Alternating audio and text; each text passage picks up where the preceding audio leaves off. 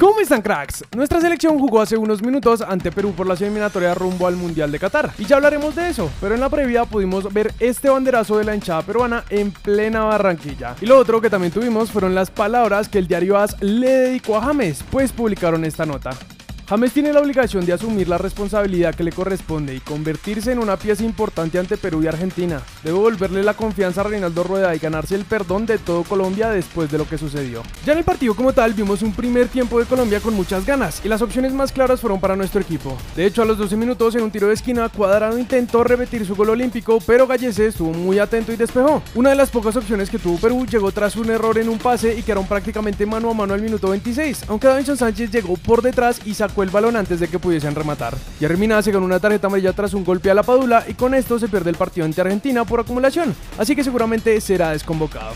En la segunda mitad, a pesar de seguir intentando, pasó lo inevitable. Salieron Falcao, Borré y Mateo Zuribe y después de los cambios llegó el gol de Perú al minuto 84 tras una contra en el único remate a puerta que tuvieron. 1-0 terminó el partido y tras más de 20 años sin habernos ganado en Barranquilla, Perú se terminó imponiendo y ya sumamos nuestro sexto partido consecutivo sin marcar gol. Con un fútbol amarrete y defensivo como el propio Reinaldo Rueda clasificó su estilo de juego, ahora sí estamos fuera de cupos del Mundial y ya no dependemos de nosotros para ir a Qatar. Pues estamos sextos en la tabla y por ahora ni siquiera tenemos posibilidades de jugar el repechaje. Ahora sí, se acabaron las excusas de jugamos mal, pero estamos clasificados.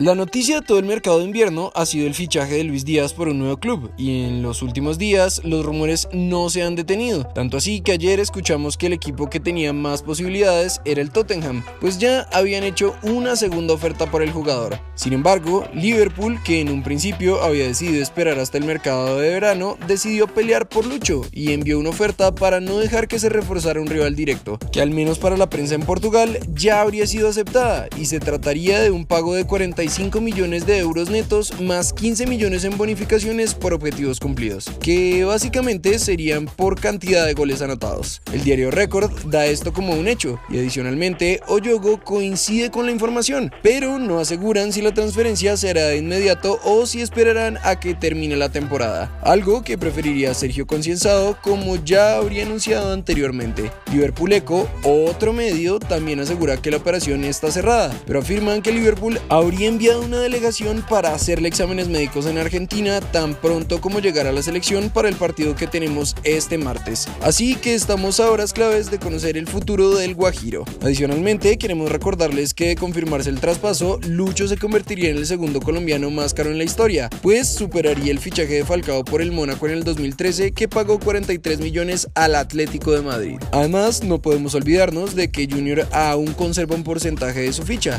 y a los tiburones les cerca de 10 millones de euros, más el 5% de las variantes en la negociación.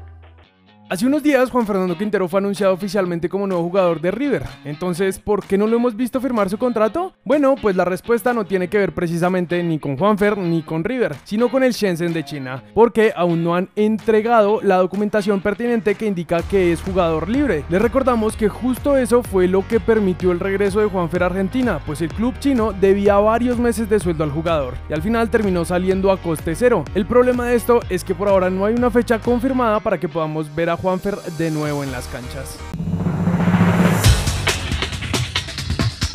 Tras el partido entre Brasil y Ecuador, tanto Gustavo Alfaro como Tite mostraron su inconformidad con el arbitraje de Wilmar Roldán. Finalmente, Iván Arboleda fue presentado con Newells, como les habíamos contado en videos anteriores. Alberto Gamero aseguró que la ventana de transferencias puede que no esté cerrada para millonarios. Gio Moreno volverá a jugar en Bogotá, pues así lo confirmó su entrenador Alejandro Restrepo en rueda de prensa. Cracks, hasta ahí las noticias de hoy, así que pasamos con el comentario destacado que lo hizo David Sánchez y dijo el Tottenham pasó de estar en final de Champions a pasar a estar en octava o novena posición en su liga. Pienso que el mejor equipo para Lucho es el Liverpool, donde hay competencia y aprenderá de la experiencia de Salah, Firmino y Mané. Tendrá competencia, pero está para demostrar todo su talento. Y bueno, así como les contamos en el video de hoy, parece que Lucho está pues muchísimo más cerca de Liverpool. De hecho, pues como les dijimos, varios medios aseguran que ya hay un acuerdo de palabra entre Liverpool y Luis Díaz. Así que en este caso pues David tendría razón y esperamos que le vaya muy bien en su nuevo club. Por ahora no es más, recuerden suscribirse, activar notificaciones, seguirnos en todas nuestras redes sociales. Nosotros nos vemos en el siguiente video.